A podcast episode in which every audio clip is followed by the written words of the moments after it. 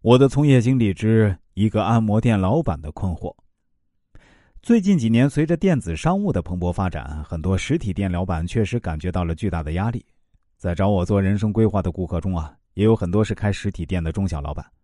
在咨询的过程中，我都可以非常明显的感觉到他们的焦虑。不可否认，网购平台的兴起确实对实体经济冲击是巨大的。但是不是代表实体店就完全活不下去了呢？当然不是。其实，只要大家能够改变思路，放大自己的格局，还是有办法把生意维持下去，甚至做得红红火火。比如前阵子有个开按摩店的老板来找我咨询，当然，这位老板开的是正规按摩店哈，这个必须声明一下。如果是那种不正规的来找我咨询呢，我还真给不了什么有效的办法，因为我也不了解那些乱七八糟的行业。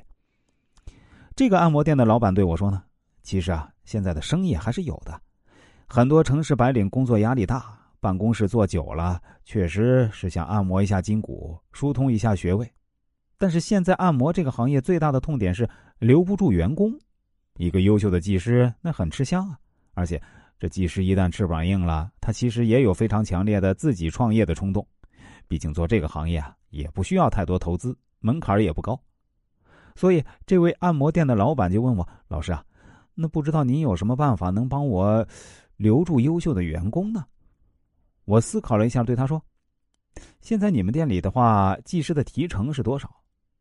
他回答说：“呃，一般是店里拿七成，技师拿三成。另外呢，再给技师发保底工资，还要负责技师的一日三餐，还有包括给他们租房子呀、年底分红啊、员工生日啊、三八妇女节呀、中秋节呀、端午节之类的呢，发发红包。另外呢，我还要负责房租、水电、推广营销。”说实话，满打满算呢，一年啊也就挣个二三十万。如果技师能够长时间稳定下来呢，我估计可以挣到五十万左右。但可惜技师流动性太大了，经常生意好的时候啊，往往是店里啊忙不过来，那顾客呢就只好往别的店跑了。我问他说：“那你现在店里有大概多少个技师呢？”他回答说：“大概三十个吧。”啊，非常不稳定。有些技师啊在别的店做了几个月啊又回来，然后又做几个月又去别的地方。这样让我非常头疼。我对他说：“如果你只是希望一年挣个五十万，我认为问题倒也不大。我可以给你想一个办法。